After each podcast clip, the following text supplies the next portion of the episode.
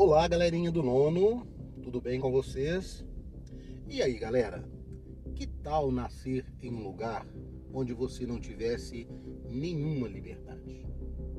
Onde você não tivesse liberdade de expressão, onde você não pudesse se organizar em partidos políticos, onde você não pudesse escolher quem o governasse. Pois bem, esta era a União Soviética. Mas antes de ser União Soviética, era simplesmente a Rússia. E a Rússia, governada por Nicolau, da família dos Romanov, não era muito diferente dessa União Soviética, dessa Rússia socialista. Pois bem, antes de 1917, era a família Romanov que governava a Rússia. O último dos governantes, Nicolau, um czar perverso. E em 1917, a Rússia se encontrava totalmente falida. Quem controlava a sociedade e a economia era o czar e uma nobreza ávida por cada vez mais riqueza que tributava excessivamente o seu povo.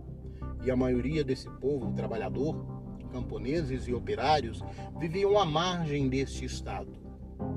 Pois foi exatamente essa superexploração, foi exatamente esse abandono das classes operárias e camponesas que levou essas duas classes a se unirem, formando os sovietes esses comitês de operários que, sob a liderança de Vladimir Lenin, conduziram a Rússia ao socialismo em 1917.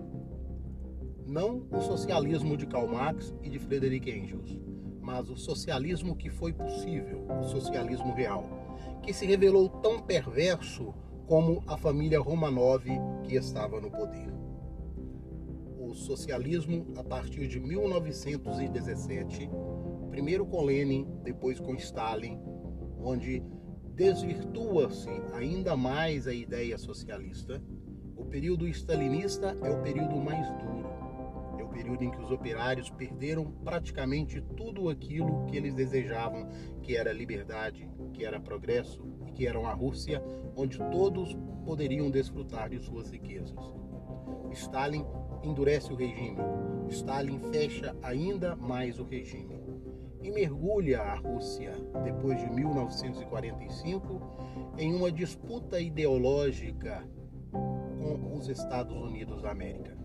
A chamada Guerra Fria fez com que a Rússia desenvolvesse tecnologias aeroespaciais e militares de ponta, rivalizando com os Estados Unidos na produção de armas nucleares, na produção de foguetes, no lançamento do primeiro ser vivo ao espaço, a cadela laica. Mas os russos não foram capazes de desenvolver amplamente a sua agricultura, fazê-la produtiva e produzir comida para todos os russos. A Rússia não foi capaz de desenvolver uma indústria de consumo de eletrodomésticos, de têxteis, e no final do período soviético, essa Rússia está completamente falida. A União Soviética era composta por 15 repúblicas, e essas repúblicas tinham na Rússia o seu controle. Ela satelizava cada uma dessas repúblicas. Por todas elas, a Rússia foi esparramando o seu arsenal nuclear, criando tentáculos de interdependência com todos. E quando em 1991 tudo isso rui, todo esse castelo russo desmorona sob a liderança de Mikhail Gorbachev, que a partir de 1985 assume o controle da União Soviética estabelece duas políticas públicas, a Glasnost e a Perestroika. A transparência pluripartidarismo, a liberdade de expressão volta para os russos. E a perestroika buscava reconstruir a economia russa com bases em princípios capitalistas.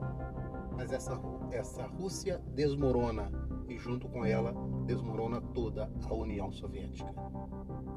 A SEI nasce das cinzas dessa União Soviética que desmoronou mas a SEI, a Comunidade dos Estados Independentes, ela não tem a mesma força que tinha a União Soviética.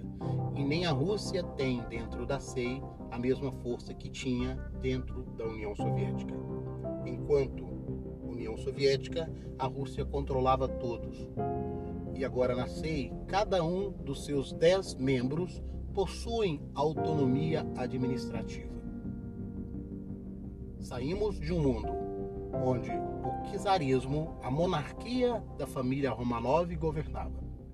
Entramos em um outro, onde o modelo socialista imaginado por Karl Marx e por Engels não consegue ser implantado, mas se implanta o stalinismo de Joseph Stalin mergulhamos numa guerra fria, fraticida e prolongada e desmantelamos em 1991 a União Soviética. Sobre as suas cinzas nasce a Comunidade dos Estados Independentes. Bom dia.